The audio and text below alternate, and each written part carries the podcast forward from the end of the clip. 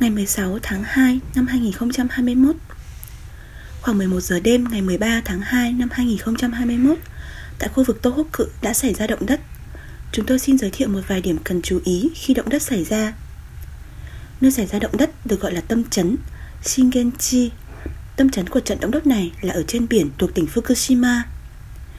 Đã không có sóng thần xảy ra. Các nhà chuyên môn cho rằng đây là dư chấn của trận động đất Đông Nhật Bản đã xảy ra vào ngày 11 tháng 3 năm 2011 để lại thiệt hại nặng nề. Dư chấn là chấn động chịu ảnh hưởng của động đất lớn xảy ra sau khi có động đất.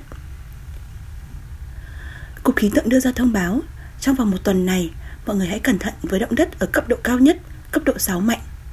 Đặc biệt là từ ngày 13 trong vòng một tuần rất dễ xảy ra động đất lớn hoặc nhỏ. Sinh độ, cấp độ động đất là từ tiếng Nhật biểu thị độ rung của động đất có các cấp độ từ 0 đến 7, trong đó cấp 5 và cấp 6 chia làm hai loại nhỏ là mạnh và yếu. Như vậy có tổng cộng 10 bậc. Cấp độ 6 mạnh, Rokokyo là cấp độ 6 ở mức mạnh. Cấp độ 6 yếu, Rokujaku là cấp độ 6 ở mức yếu. Vào ngày 13, tỉnh Fukushima và tỉnh Miyagi đã rung mạnh nhất, đó là cấp độ 6 mạnh. Khi đi ngủ, bạn nên để đèn pin và điện thoại ở cạnh mình để có thể chạy thoát ngay lập tức để giày dép ở gần mình Cố gắng để vật nặng không rơi vào người. Các đồ dùng trong nhà có thể không còn ổn định và ở nguyên vị trí ban đầu.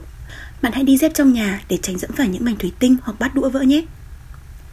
Sau khi động đất xảy ra cũng có thể có mưa lớn, sạt lở núi hoặc lở đất.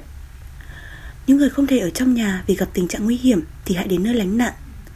Nơi lánh nạn đang thực hiện các biện pháp chống corona. Bạn đừng quên liên lạc để hỏi thăm những người bạn hoặc người quen của mình xem họ có ổn không nhé.